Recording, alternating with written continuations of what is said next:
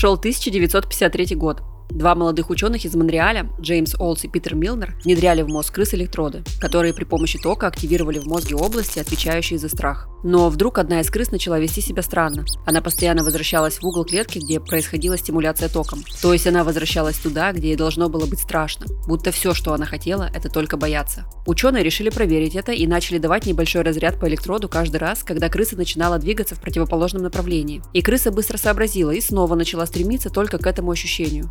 Ученые могли управлять ей как джойстиком. Они начали смотреть, что же произошло и почему разряды не вызывают страх, и поняли, что они по ошибке вживили ей электрод в другую область мозга. Они назвали ее «Центр удовольствия». Они решили продолжить эксперимент и понять, будет ли крыса сама стимулировать себя. Они установили в клетке рычаг, нажимая на который крыса стимулировала свой же центр удовольствия. И как только она разобралась, как это работает, она начала жать на рычаг буквально каждые 5 секунд. Ученые продолжили эксперимент на других крысах и поняли, что абсолютно все подопытные крысы начинали бесконечно стимулировать свой же мозг до тех пор, пока не падали от усталости. Тогда ученые пошли дальше и установили рычаги в противоположных концах клетки. Работали они лишь попеременно, то есть стимуляцию центра удовольствия крыса получала, лишь нажимая по очереди то на один, то на другой рычаг. И как только крыса улавливала алгоритм, ученые подводили к полу электрический ток. Избежать разряда тока можно было просто оставаясь на одном месте. И каково же было удивление ученых, когда крыса продолжала бегать между рычагами, несмотря на физическую боль. Этот эксперимент с крысами спустя полвека приведет к тому, что мы узнаем, почему люди часами сидят в социальных сетях и бесконечно проверяют смартфоны.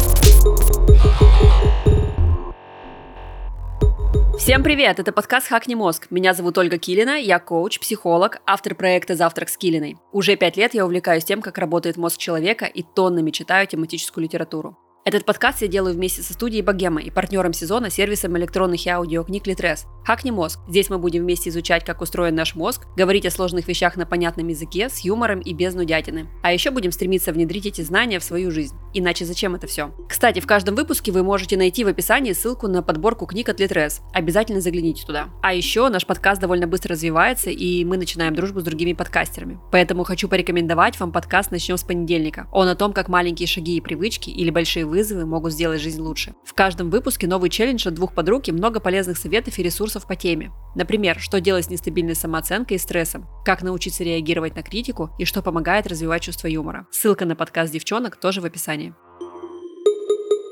Сегодня же мы поговорим об одной из любимейших моих тем и самой жутковатой. Но то, что мы знаем, как это работает, уже дает нам большое преимущество в этой бесконечной борьбе. Борьбе с самими собой. И прежде чем начать говорить об этом, нам нужно узнать врага в лицо, как говорится. Давайте каждый из нас на берегу поймет то, где вы попадаете в ловушку дофаминовых петель. Сейчас объясню. Может быть, вас бесконечно тянет проверять социальные сети. Вот вы устали после работы, взяли телефон, чтобы просто ответить другу на сообщение, и сами того не заметили, как прошел час. А вы как скроллили ленту, так и продолжаете ее скроллить. Или может это какая-то видеоигра, Та, что манит вас, та, что не дает вам уснуть спокойно в тот же день, что вы проснулись. И вот времени 3 часа ночи, но у вас еще один раунд. Что это для вас? Может быть сериалы, ночной шопинг, книги, фастфуд, азартные игры? Что вас так захватывает и увлекает, что вы готовы жать на рычаг снова и снова? Ответили на этот вопрос? А теперь к делу. Вот за то, что вы делаете это, даже когда не хотите, потому что ваш мозг, а не вы сами, думает, что сейчас-то он точно получит удовольствие, отвечают дофаминовые петли обратной связи. В нашем организме есть некий нейромедиатор – дофамин. Раньше считалось, что он отвечает за достижение некоего результата и за чувство удовлетворенности от этого самого результата. Ну и, соответственно, за мотивацию. Но последние исследования, о которых мы с вами еще поговорим, сообщают о том, что на самом деле дофамин сам по себе не создает у нас внутри чувство удовольствия и удовлетворения, а лишь создает сильное ощущение предвкушения определенного результата. Смотрите, например, когда вы заходите в социальную сеть после того, как выложили фотографию и сами того не фиксируя, надеетесь на лайки, или даже всего всего на один лайк, но от совершенно конкретного человека. Вот за такое предвкушение отвечает дофамин. Вот-вот и вы увидите то, что вам нужно. Получите свою дозу стимуляции мозга и получаете. Но ваш мозг на этом не успокаивается. Он хочет еще и еще, и это побуждает вас снова и снова выложить очередную фотографию. Ну а что останавливаются? Вас же уже заметили, и вы снова и снова делаете это, и снова и снова получаете вознаграждение. Это и называется дофаминовая петля обратной связи. Это и лежит в основе социальных сетей. Ни один момент во время их просмотра не кажется вам подходящим для выхода из них. Этому способствуют бесконечные ленты и подборки рекомендованного. Чем лучше алгоритмы справляются с этим, тем больше нам хочется еще и еще. И мы получаем то, что цепляет нас в самое сердечко. От этого мы хотим потреблять контент еще и еще. И снова получаем, снова и снова. Получается долбанный замкнутый круг. Как только у нас проскальзывает даже мысль о вожделенном вознаграждении, даже маловероятном, начинает выделяться дофамин. Мы ожидаем, что нам сейчас будет классно, как та самая крыса с рычагом. Мы давим и давим на него, и неважно, подведено к полу электричество или нет. Это чувство просто сильнее нас.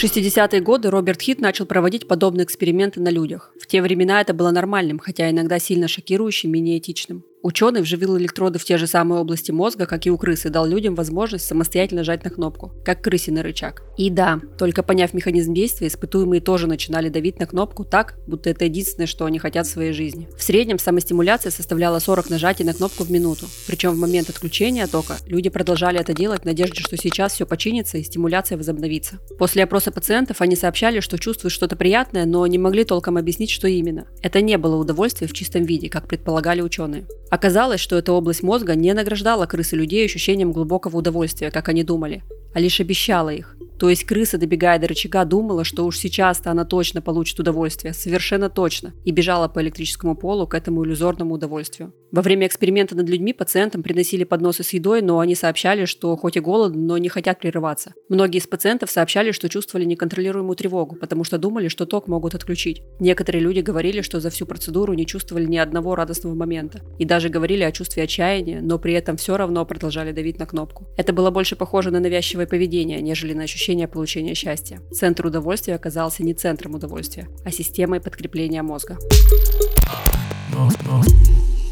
Ну, и мы помним, да, если мозг ведет себя максимально странно и нелогично, то, скорее всего, где-то здесь замешана эволюция. Давайте разбираться. Дело в том, что эволюция не создавала нас для счастья. Сразу оговорюсь, это не значит, что мы не должны или не способны его испытывать. Но это устроено именно так. Эволюция хорошенько поработала над тем, чтобы наш вид выжил. Она сделала нас сильнее. Она запустила механизм, который только пообещает нам счастье, и мы будем бороться за жизнь из последних сил. Поэтому ожидание счастья – это куда более сильное чувство, чем само счастье.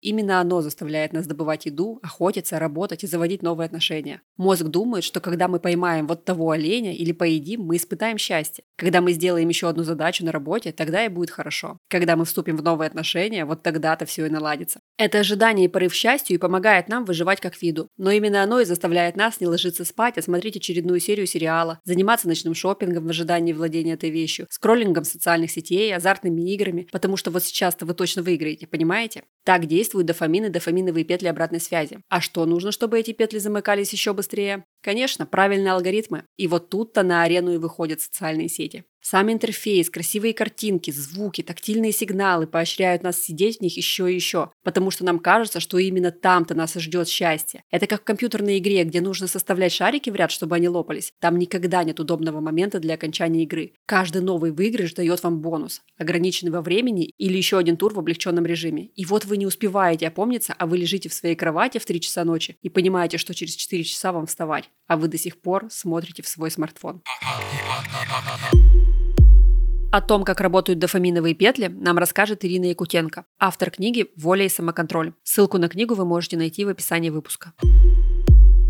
Ну, дофаминовые петли – это такой термин, который относительно недавно был предложен. Скорее, он даже не столько научный, сколько маркетинговый, так скажем, популярный, потому что в последние годы у нас очень развилась популярная психология, и там пытаются, да, в более упрощенном виде представлять процессы, которые происходят у нас в мозгу, и появился вот этот термин дофаминовая петля, который удобный, такой емкий, и он стал популярным. В целом же смысл дофаминовой петли – это отражение того, что происходит в нашем мозгу при выделении нейромедиатора дофамин, который выполняет множество разных функций, но в этом контексте нас интересует его функция, связанная с мотивацией. То есть дофамин — это мера мозга, при помощи которой он определяет ценность, степень ценности той или иной цели, того или иного стимула, который возникает, и решает, стоит ли прилагать усилия для того, чтобы эту вещь или то, что он видит, заполучить. Если оценка положительная, то дофамин, выделяющийся дофамин, стимулирует человека предпринимать усилия для того, чтобы этой цели добиться. Та самая мотивация появляется в ответ на выброс дофамина. Если же оценка отрицательная, то есть не стоит усилий эта цель, то выброса дофамина не происходит. И дофаминовая петля, этот термин отражает ситуацию, которая очень остра в современном мире, когда огромное количество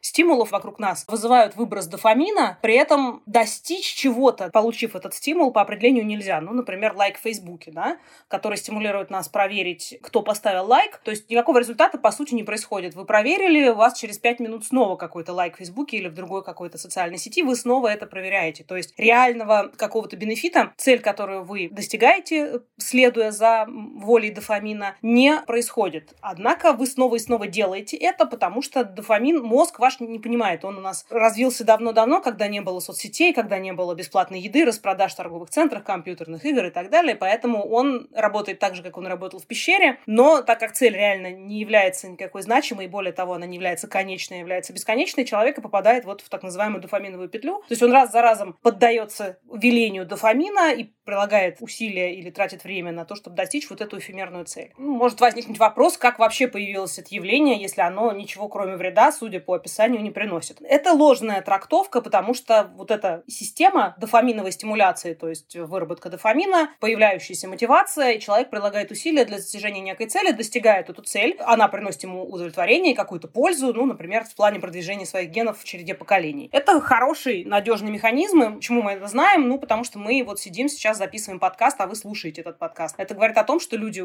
существа, даже ничего не люди, а наши предки, у которых эта система работала, прекрасно размножились, оставили потом потомство, смогли потомство вырастить. Это показатель эволюционного успеха. То есть это хорошая система. Другой вопрос, что когда возникала эта система, мир выглядел совсем по-другому. И большинство стимулов, которые появлялись вокруг, они, на которые вырабатывался дофамин, который заставлял нас в сторону этих стимулов что-то делать, шевелить лапками, они были действительно эволюционно полезными. Ну, например, привлекательная самка, вкусная еда, или, например, может дофамин тоже может стимулировать агрессию, да, например, напасть на конкурента. То есть для этого тоже нужна мотивация. То есть все эти цели, какие бы они ни были, они вели нас к эволюционному успеху. Но когда мы изобрели цивилизацию и маркетинг, рекламу, рыночную экономику, у нас появилось огромное количество ложных целей. Цель которых завлечь человека, потребителя, для того, чтобы эту цель он заполучил, заплатил грубо, да, какое-то количество денег человеку, который производит некий продукт. Это не ведет нас к эволюционному успеху. Точнее, не всех. Это ведет к эволюционному успеху человека, который этот продукт произвел, компанию, но не вас, того, кто реагирует. То есть у нас сместилось как бы, сместился получатель выгоды. И в итоге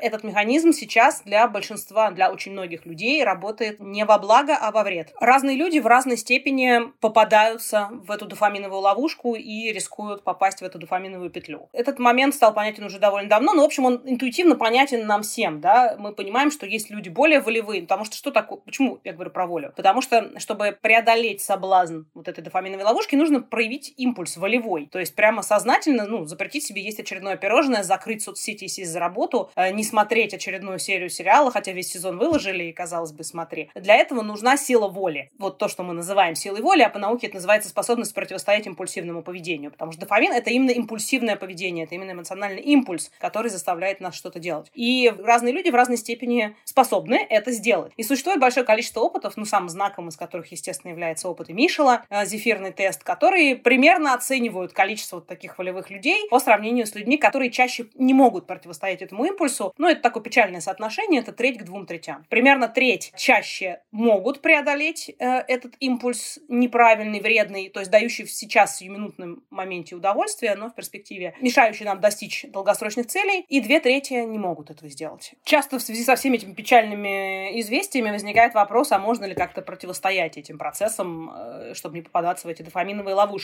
И огромное количество статей в интернете, там, книг, каких-то коучей в своих лекциях рассказывают, что вот можно вот такие-такие приемы используют, и ты разовьешь себе силу воли. Мы уже упоминали зефирный эксперимент Мишела, который, в общем, довольно наглядно показывает, что это не так, и что сила воли в значительной степени определяется нашими врожденными склонностями. Те дети, которые в этом эксперименте, это были 4-5-летние дети, из которых треть смогла устоять соблазну съесть зефирку и получить в итоге награду, а две трети не смогли этого сделать. Этот эксперимент многократно потом повторялся в разных вариациях, реакция с детьми, со взрослыми, с детьми из разных стран. Результат получался примерно тем же. Способность противостоять соблазнам есть изначально у некоторых детей, а у других ее нет. И то, что соотношение среди взрослых и среди детей оказывается примерно тем же, говорит нам о том, что большинство взрослых не приобретают, к сожалению, этой способности в течение жизни, потому что она связана с исходной механикой биохимии нашего мозга. То есть вот какое железо внутри вас есть, вот такое оно и останется. И существенно улучшить пределы функционирования этого железа невозможно. И в случае вот с этими проблемами дофаминовых ловушек, дофаминовых петель, одно из важнейших правил, которое стоит внедрить в свою жизнь для того, чтобы этому противостоять, это правило избегания соблазна. Это не научный термин, это я использую этот термин, просто для того, чтобы как-то коротко это обозначить. В чем его смысл? Смысл в том, что владельцы такого несовершенного мозга в плане силы воли, они могут быть при этом очень высокоинтеллектуальные люди и творческие, а вот проседают именно в этом моменте у них будет мозг. То есть это не значит, что они какие-то глупые. И в случае, если они будут сталкиваться с тем, что вызывает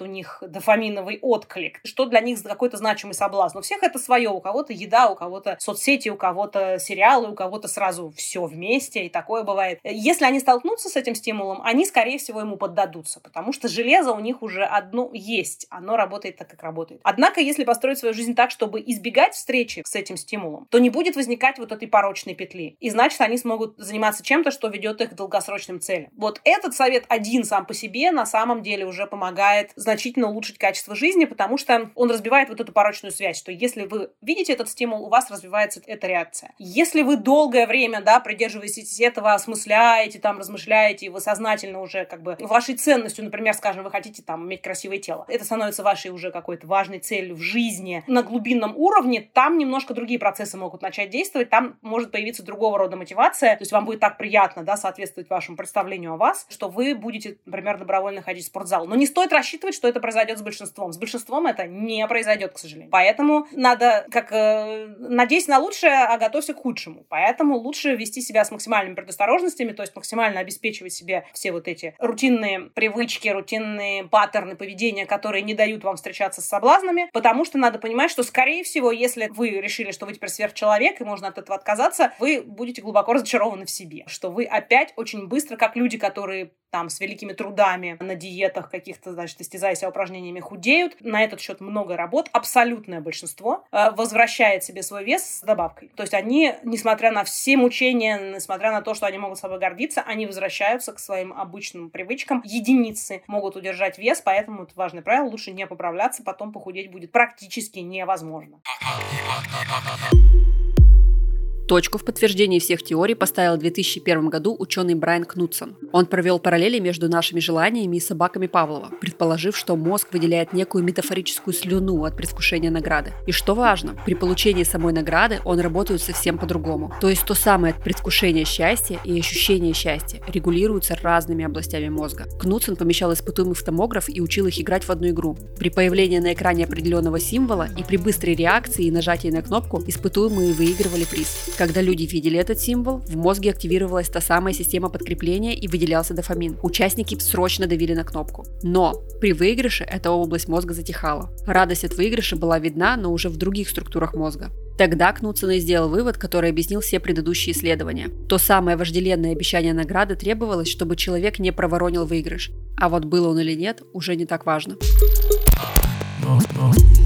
По сути, то, что мы сегодня изучали, вы можете видеть везде. И мало того, на этом и строится маркетинг. Все, что может нам понравиться, запускает систему подкрепления и очень надеется вовлечь нас в эти игрища мозга. Соблазнительная еда на картинках в меню, запах хлеба в супермаркете, ценник с перечеркнутой первоначальной ценой и даже флирт. Реклама, говорящая нам, что все будет хорошо, стоит только купить, изучить, спросить гадалку. Все это не что иное, как те самые рычаги, на которые готова давить крыса, пока не падает без сил от голода и изнеможения. И остается один вопрос, что нам теперь со всеми этими знаниями делать? Как не попадать в эти ловушки и можно ли их использовать себе на пользу? Давайте разбираться. Ну, во-первых, хочу развеять сложившиеся мнения. Дофамин – это точно неплохо. Это вообще нормальное течение нашей жизни. От него никак нельзя избавиться, и поверьте, вы и не захотите. В обычной жизни он выделяется всегда, небольшими порциями. Вы чего-то делаете, вам это нравится, выделяется дофамин. Поели, встретились с друзьями, закрыли проект на работе. Супер, ловите вашу порцию дофамина. Так наш организм будто сам себя поощряет за достижение. Без него нам бы вообще ничего не хотелось делать. А уж тем более изучать что-то новое. Вот вы сейчас дослушаете этот подкаст и получите свой дофамин. Ведь вы молодец, узнали что-то новое. И на самом деле можно это использовать в обычной жизни. На эффекте дофаминового вознаграждения построены системы чек-листов. Закрасили очередной квадратик, почувствовали себя молодцом. И вы можете это использовать. Например, бросаете вы курить, назначаете себе награду за нужный вам срок, то, чего вы вправду хотите. И на дофаминовом подкреплении, на ожидании награды вам будет проще дотянуться до нужного рубежа. Лично я обожаю чек-листы. У меня есть отдельный шикарный блокнот, где я ставлю себе цели на неделю, в зависимости от того, над чем на этой неделе мне нужно работать. И какой же это кайф в конце недели подводить итоги. Это работает даже тогда, когда делается не все или через раз. Просто попробуйте. И совсем другое дело, когда вы попадаете в ловушку дофаминовых петель, и ваша жизнь от этого портится. То есть происходит то, от чего вы хотели бы избавиться, но никак не получается. Давайте поговорим об этом. Тут основной задачей увидеть своего противника. То, с чего мы начинали. Что вам тогда пришло в голову? Какая ваша небольшая зависимость? Вот когда вы ответите себе на этот вопрос, с этим можно будет работать. Во-первых, осознанием, что тут что-то идет не так, как вам нужно. И понять, а как вам нужно.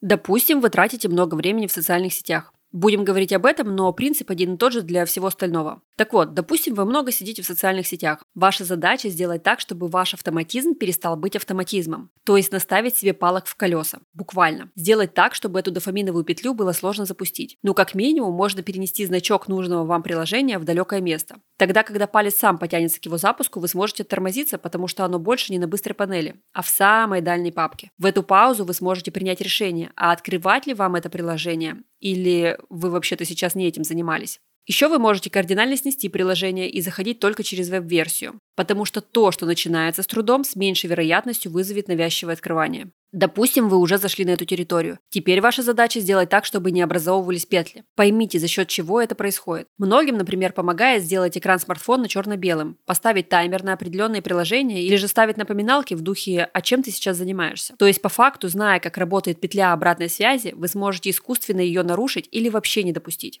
Еще мне очень помогает метод фиксирования. Ну, знаете, по принципу пищевого дневника. Заносить в дневник все, что вы делаете в наблюдаемой сфере. Буквально начать вести дневник, сколько времени вы занимаетесь вот этим вот вашим делом. Зашли в соцсеть, открыли блокнот, записали начало. Закрыли соцсеть, записали. Конце дня сложили. В итоге туда начнет выделяться слишком много вашего внимания, и потребление дофамина будет сильно осознаннее. А именно это нами нужно, чтобы не превратиться в крысу, которая бесконечно жмет на рычаг и не замечает электрического пола. По сути, все, что нам с вами нужно, знать, как это работает и хотеть это исправить. И тогда все совершенно точно получится. И я в вас верю.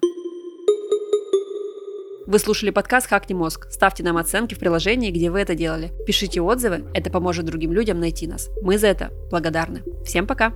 Yeah.